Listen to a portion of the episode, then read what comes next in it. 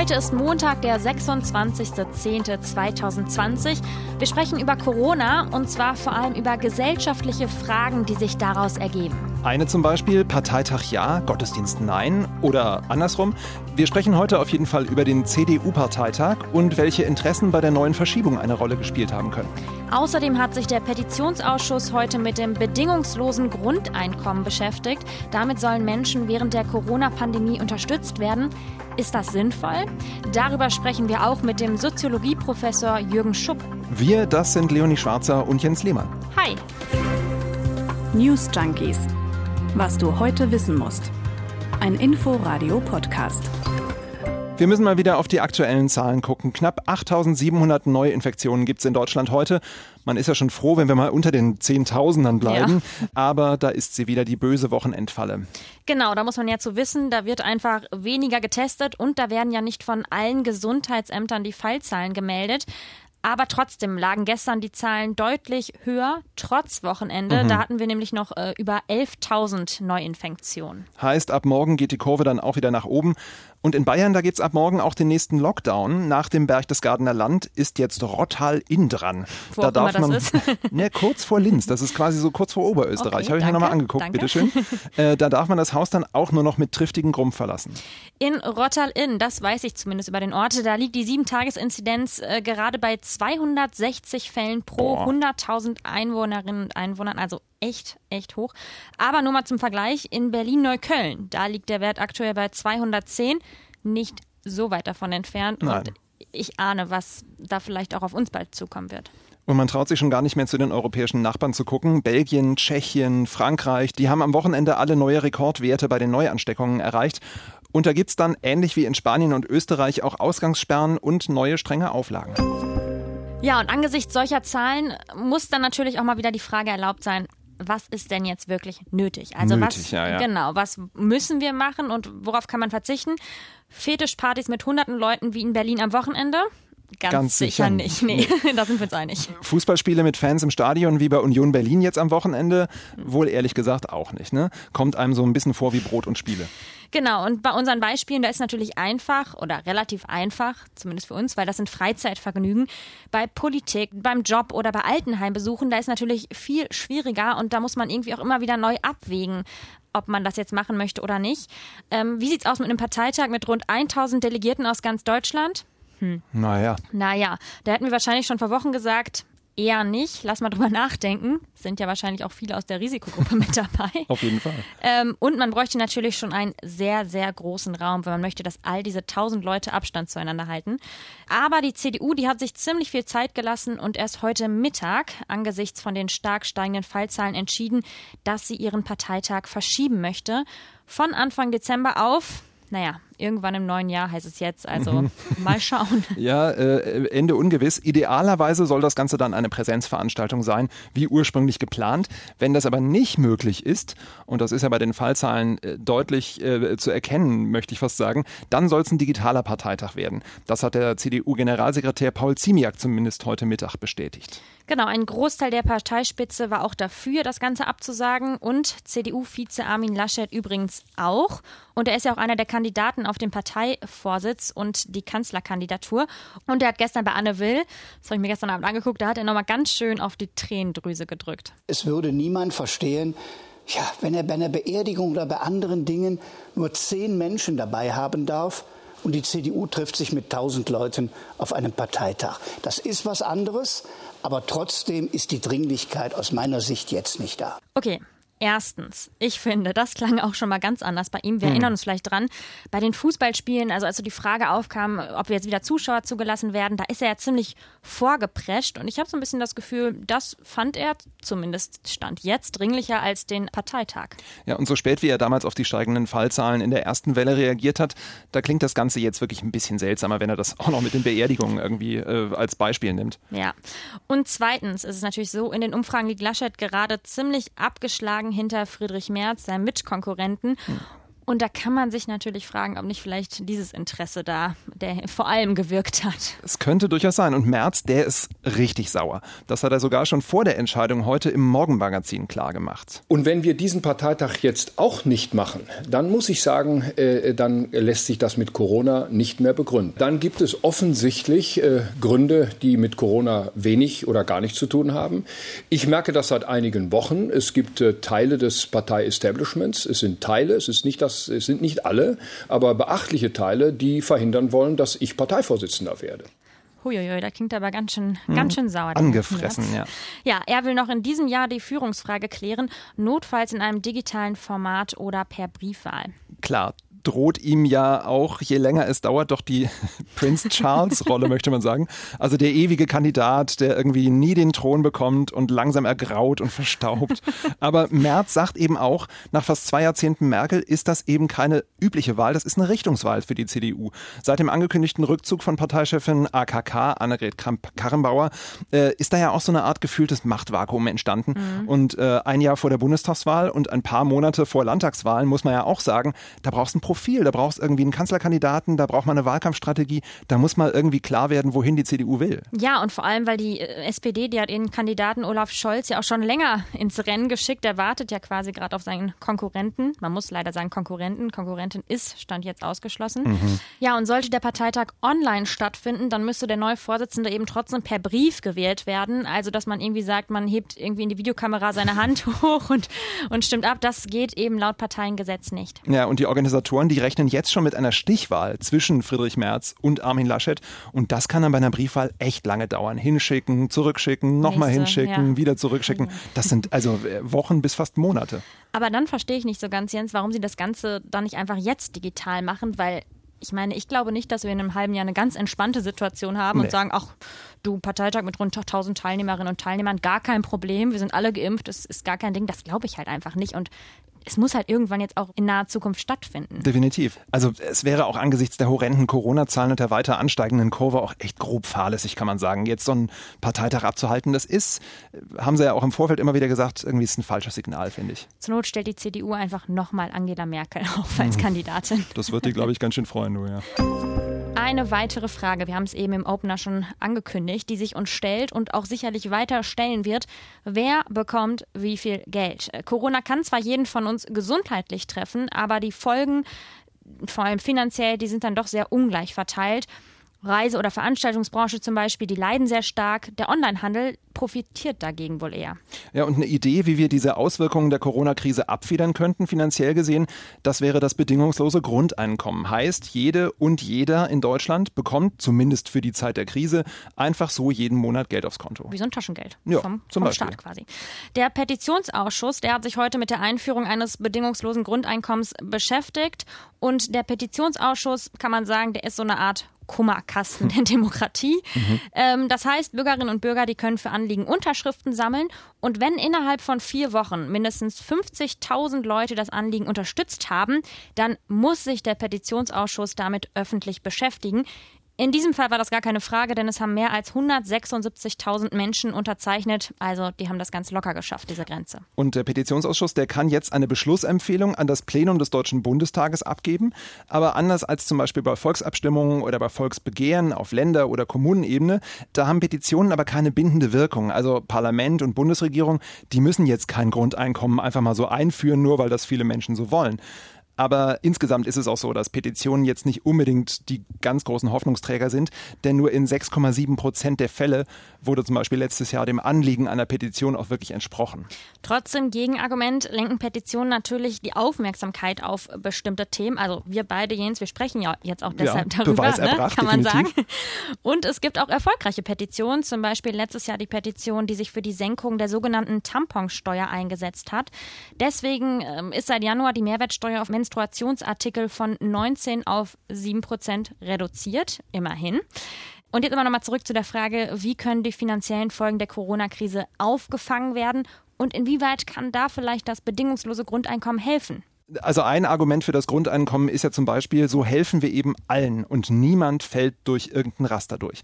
Die finanzielle Unterstützung, die hängt ehrlich gesagt ja auch wirklich davon ab, ob man eine Lobby hinter sich hat Ja, oder nicht. voll. Dem selbstständigen Künstler zum Beispiel, dem wird er bedeutend weniger geholfen als, sagen wir mal, der Automobilbranche.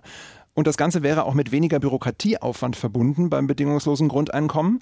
Das würde zum Beispiel eine radikale Steuerreform bedeuten. Und wir müssen ja nur daran denken, wie unfassbar aufwendig es gerade ist, Corona-Hilfsgelder Ja. überhaupt zu beantragen und dann zu bekommen. Und dieses monatliche Taschengeld vom Staat, das ist natürlich auch ziemlich teuer. Man kann sich das schon denken, wenn jeder dieses Geld bekommt und jede.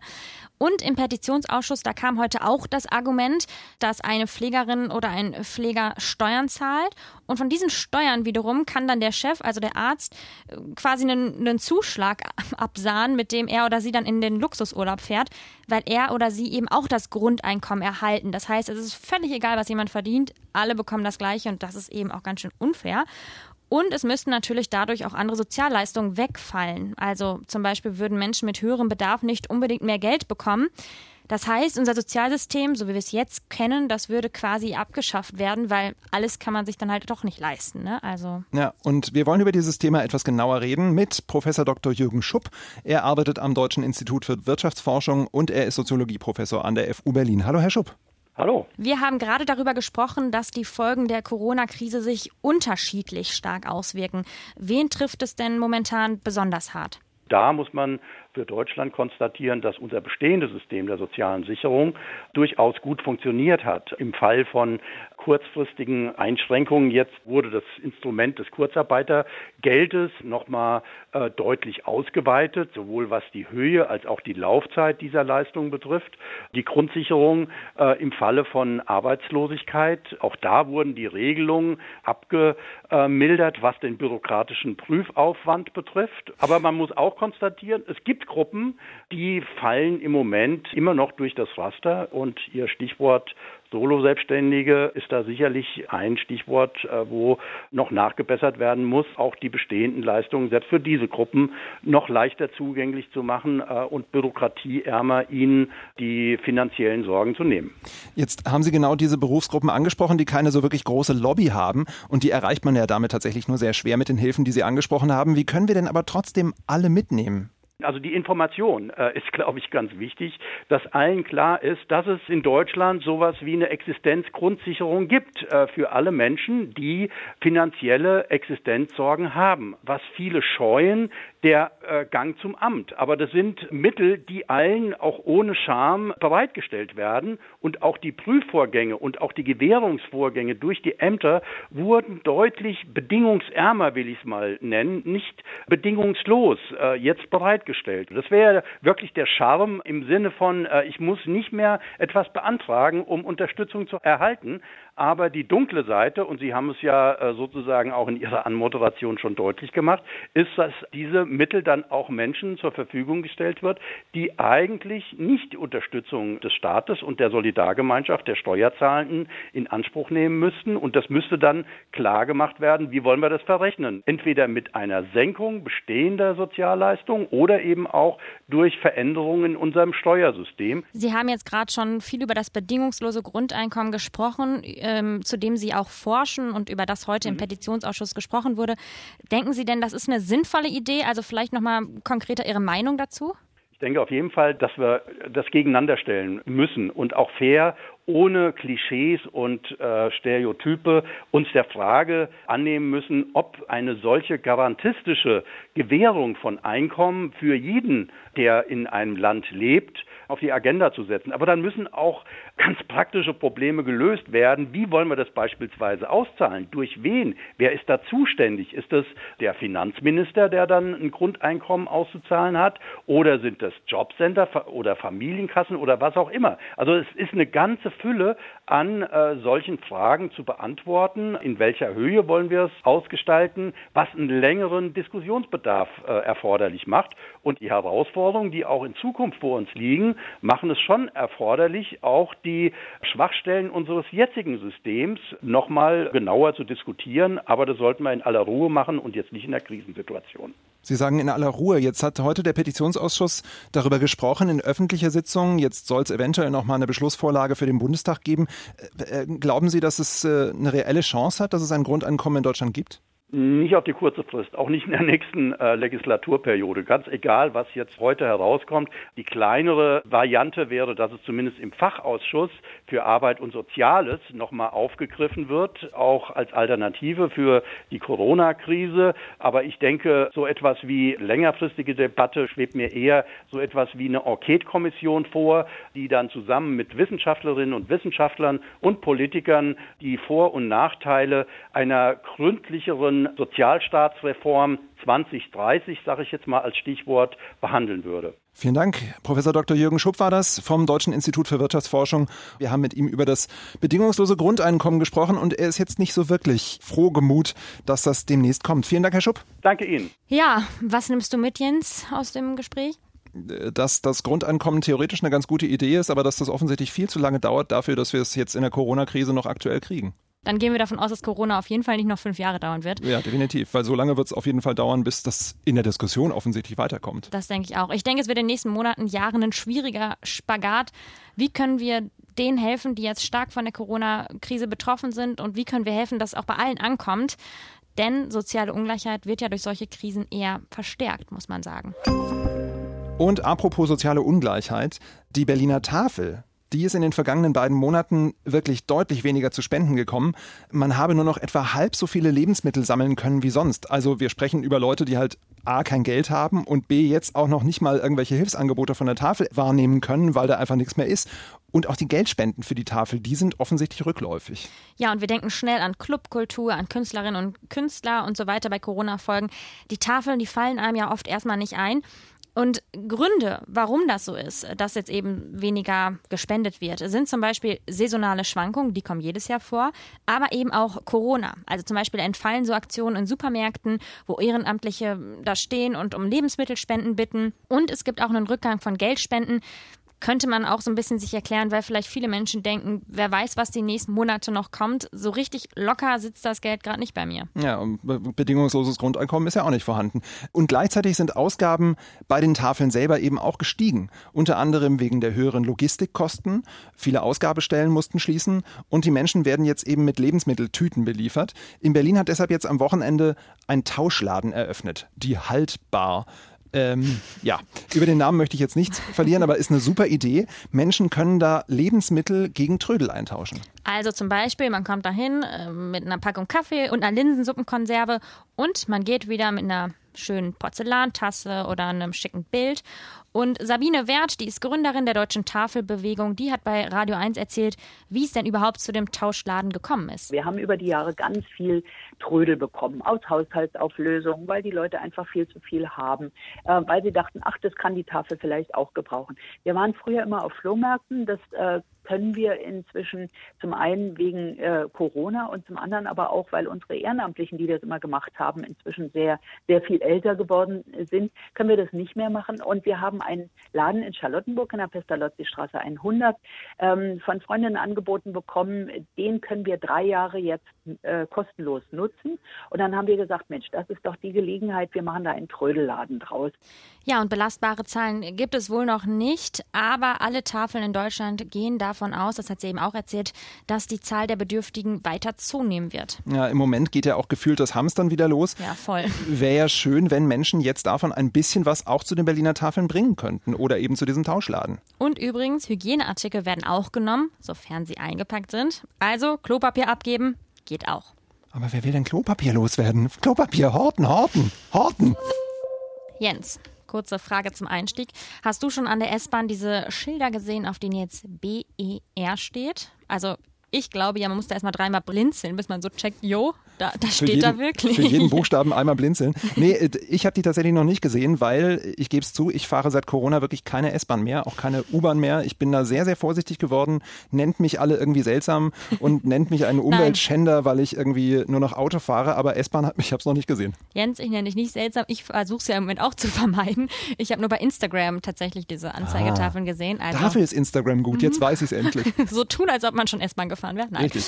Und ich finde, es passt irgendwie einfach zum BR. Also der S-Bahnhof eröffnet, wenn keiner gerade gerne S-Bahn fährt und der Flughafen eröffnet, ja, wenn niemand gerne fliegt. Wir wollen es trotzdem nicht unerwähnt lassen. Die S-Bahn Berlin hat heute ihren Betrieb zum Flughafen BER aufgenommen. Sensation. Mhm. Dafür ist die Linie S9 bis nach Schönefeld runter verlängert worden.